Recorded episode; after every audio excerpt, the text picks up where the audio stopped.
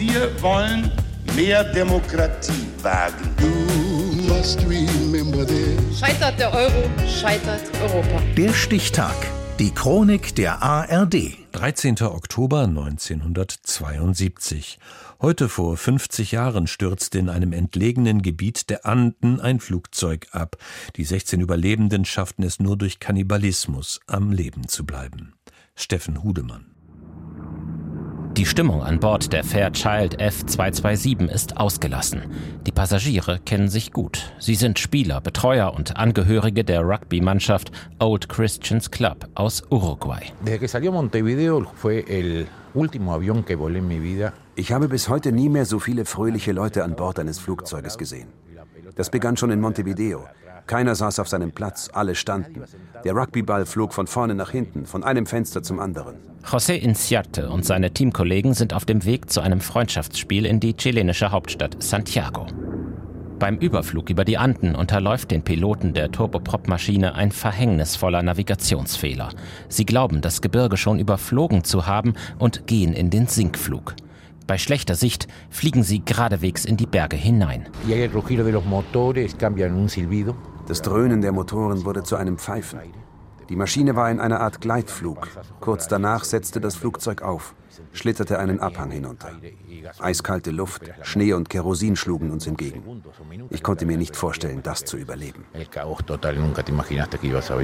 Das Flugzeug bricht auseinander. Der vordere Teil bleibt auf einem schneebedeckten Gletscher liegen in 3800 Meter Höhe. 16 der Insassen sind sofort tot, viele weitere überleben die folgenden Tage nicht, bei Temperaturen von unter minus 30 Grad. Die Überlebenden hoffen zunächst noch auf Rettung. Doch im Transistorradio, das sie an Bord gefunden haben, hören sie nach zehn Tagen die schlechte Nachricht. Die Suche nach ihnen ist eingestellt worden. Die Behörden halten sie für tot.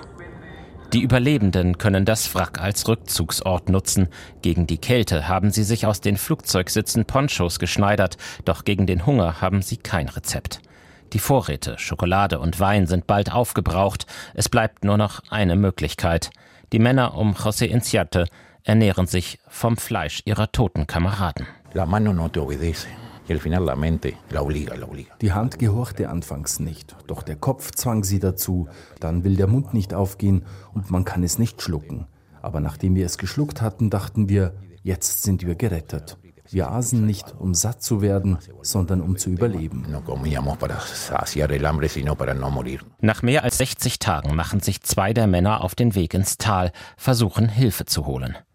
Nach zehn Tagen treffen sie auf einen chilenischen Hirten. Am 22. Dezember, kurz vor Weihnachten, fliegen Hubschrauber die Überlebenden aus. Die Rettung geht als Wunder der Anden um die Welt und mit ihr diese eine Frage. Wie nur haben es die 16 Männer geschafft zu überleben? Schnell kommen Gerüchte auf. Bei einer Pressekonferenz sprechen die Überlebenden das Tabu offen an. Es kam der Moment, an dem wir nichts mehr zu essen hatten. Und wir dachten, wenn Jesus beim letzten Abendmahl den Aposteln seinen Körper und sein Blut anbot, dann müssen wir das ebenso machen. Diese sehr intime Kommunion in unserer Gemeinschaft half uns zu überleben. Die 72 Tage auf dem Gletscher haben sie als Gruppe zusammengeschweißt. Viele der Überlebenden erzählen in Vorträgen bis heute ihre Geschichte. Begonnen hatte die mit dem Absturz ihres Flugzeugs am 13. Oktober 1972, heute vor 50 Jahren.